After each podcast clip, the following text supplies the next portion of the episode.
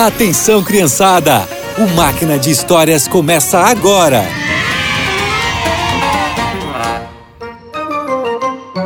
Olá, crianças! Vocês se lembram da história de Raab, a moça que ajudou os espiões israelitas? Bom, a história de hoje vai contar o que aconteceu depois disso.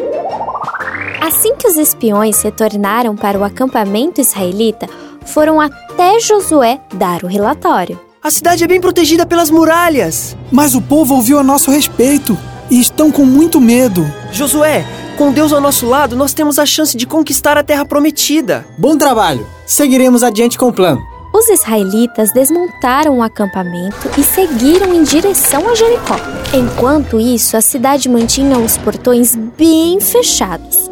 O rei mandou dobrar a segurança dos muros, pois todos os habitantes estavam com medo dos israelitas. Ninguém podia entrar nem sair de Jericó.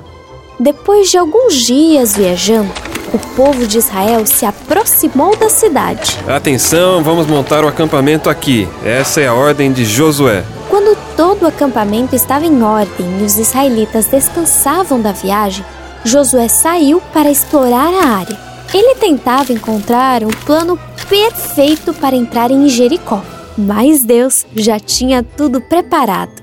Josué, eu estou entregando a vocês a cidade de Jericó.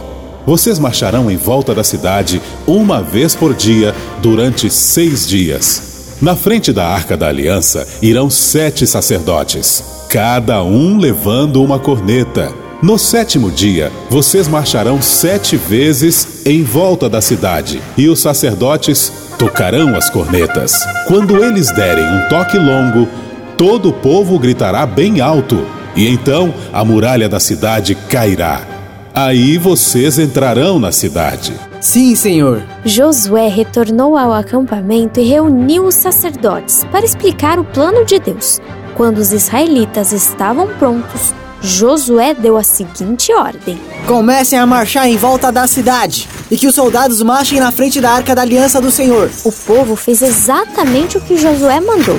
Em Jericó, os soldados e os moradores estavam apreensivos. O que eles estão tentando fazer? Não sei, mas está funcionando. Nossos soldados estão apavorados. Os israelitas fizeram isso durante seis dias. No sétimo dia, eles levantaram de madrugada e marcharam em volta da cidade sete vezes no mesmo dia. Na sétima e última volta, quando os sacerdotes acabaram de tocar as cornetas, Josué disse ao povo: Gritem agora!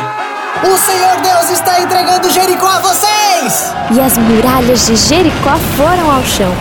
Juntos eles seguiram as instruções de Deus e ele entregou Jericó como prometeu. Quando nós trabalhamos juntos e ouvimos ao Senhor, ele fica ao nosso lado e nos ajuda no que precisamos. E por hoje é só. Que você tenha um excelente dia e nos encontramos no próximo Máquina de Histórias.